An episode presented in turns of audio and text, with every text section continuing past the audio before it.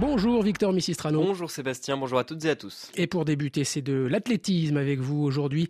Il y a le marathon de Berlin et les coureurs vont s'élancer dans un peu plus d'une heure. parmi les favoris sur la ligne de départ, la star de la discipline, Eliud Kipchoge est sans doute euh, revanchard au moment d'aborder ses 42 km 195. Lui qui reste sur une défaite, le Kenyan a été battu en avril dernier à Boston aux États-Unis. La course du jour, Baptiste Leduc représente donc une occasion idéale pour repartir du bon pied.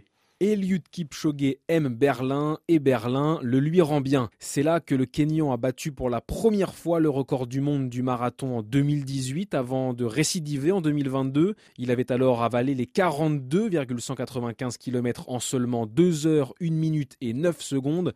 Au total, Kipchoge est passé 4 fois en tête sous la porte de Brandebourg qui fait office de ligne d'arrivée de l'épreuve berlinoise. L'athlète de 38 ans espère y lever à nouveau les bras pour se remettre de sa dernière sortie à Boston, alors que tout le monde s'attendait à voir la star de la discipline s'imposer. Tremblement de terre, Kipchoge avait lâché au 30e kilomètre et terminé seulement 6e en 2 heures, 9 minutes et 23 secondes, son plus mauvais chrono sur la distance. Deux bonnes raisons d'espérer une autre issue aujourd'hui à Berlin. D'abord une règle, contrairement à Boston, la capitale allemande autorise les lièvres, ses régulateurs d'allure en début de course. Ensuite, une statistique, Eliud Kipchoge n'a jamais perdu deux marathons à la suite depuis ses débuts sur la distance en 2013. effectivement, statistique assez stupéfiante. C'était les précisions de Baptiste Leduc. Des rues de Berlin aux routes de Côte d'Ivoire, Victor, le tour cycliste a, rendu son verdict hier. Le Malien Yaya Diallo s'est adjugé la septième et dernière étape à Adzopé dans le sud-est du pays.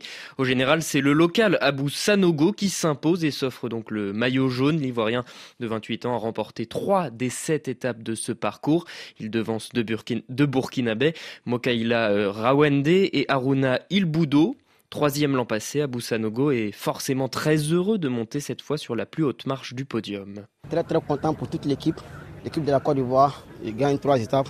De merci à mes coéquipiers qui m'ont aidé à réaliser cela. Je remercie tout le monde, tous ceux qui ont bossé dur.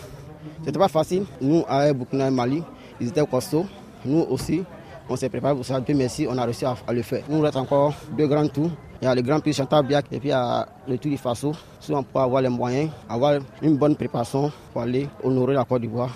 Abou Sanogo, micro RFI de Molamine Sissavané. Et puis du rugby pour terminer votre journal, Victor. On a peut-être assisté hier à, l'un des plus beaux matchs depuis le début de la Coupe du Monde. Et le plus engagé, ça c'est une certitude. C'était attendu un véritable choc de titans entre l'Afrique du Sud et l'Irlande. Et ce sont les Irlandais qui ont eu le dernier mot. Score final 13 à 8.